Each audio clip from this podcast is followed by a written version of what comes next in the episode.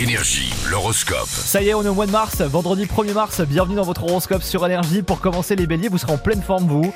Les taureaux dans le boulot, vous allez retrouver de la motivation. Les gémeaux, si vous êtes célibataire, une personne de votre passé eh ben, va ressurgir très très bientôt, donc euh, préparez-vous. Les cancers, vous serez en pleine forme. Les lions au travail, vous serez tenace hein, aujourd'hui. Les vierges euh, en couple, vous aurez des hauts et des bas, hein, ça arrive comme, euh, comme à tout le monde en fait. hein. Les balances, vous aurez besoin de repos. Les scorpions, euh, au travail, vous vous sentirez en pleine possession de vos moyens. Les sagittaires, si vous êtes célibataire, suivez votre cœur surtout.